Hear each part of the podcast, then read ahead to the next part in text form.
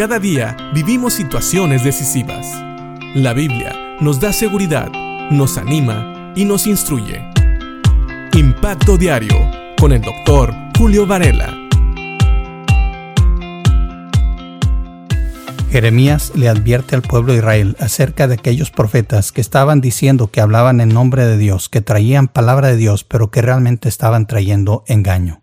Ya vimos que Dios mismo dice que nadie se puede esconder de su presencia. Dios está lejos y está cerca. Dios está en todos lados. No hay lugar donde nos podamos esconder de Dios para poder pecar.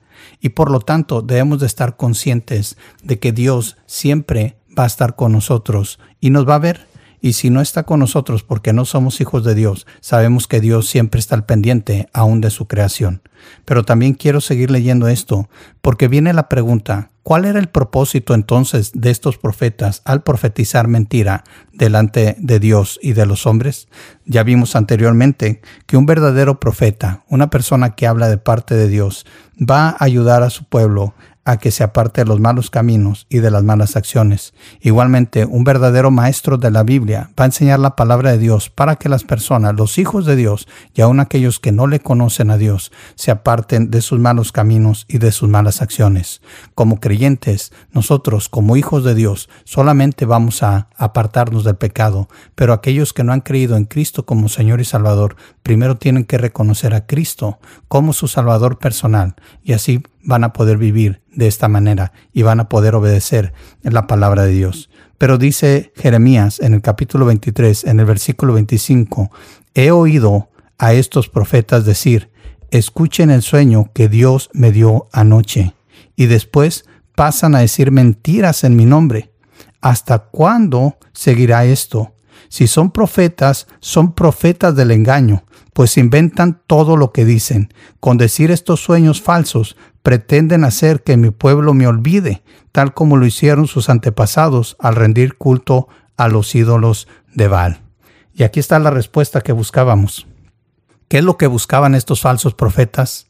Al profetizar en el nombre de Dios mentiras o al decir mentiras en el nombre de Dios, pues alejar al pueblo de Dios de él. Aquí nos dice que ellos dicen, escuchen el sueño que Dios me dio anoche. Y tal vez has escuchado aún en la actualidad estas palabras, personas que declaran que Dios les ha dado palabra, que Dios les ha dado visión, que Dios les ha dado algo, cuando todo lo que necesitamos ya está en la palabra del Señor, especialmente cuando hablamos de la revelación que Dios tiene para su iglesia. Aquí nos dice, escuchen el sueño que Dios me dio anoche y después pasan a decir mentiras en mi nombre. Así que tengamos cuidado. No porque una persona dice que habla en el nombre de Dios, quiere decir que realmente lo está haciendo. Aquí lo declara el Señor. Él dice que estos profetas dicen que recibieron sueño de parte de Dios, dicen que recibieron palabra de parte de Dios y después pasan a hablar puras mentiras. Wow, es increíble. ¿Hasta cuándo seguirá esto? Dice el Señor.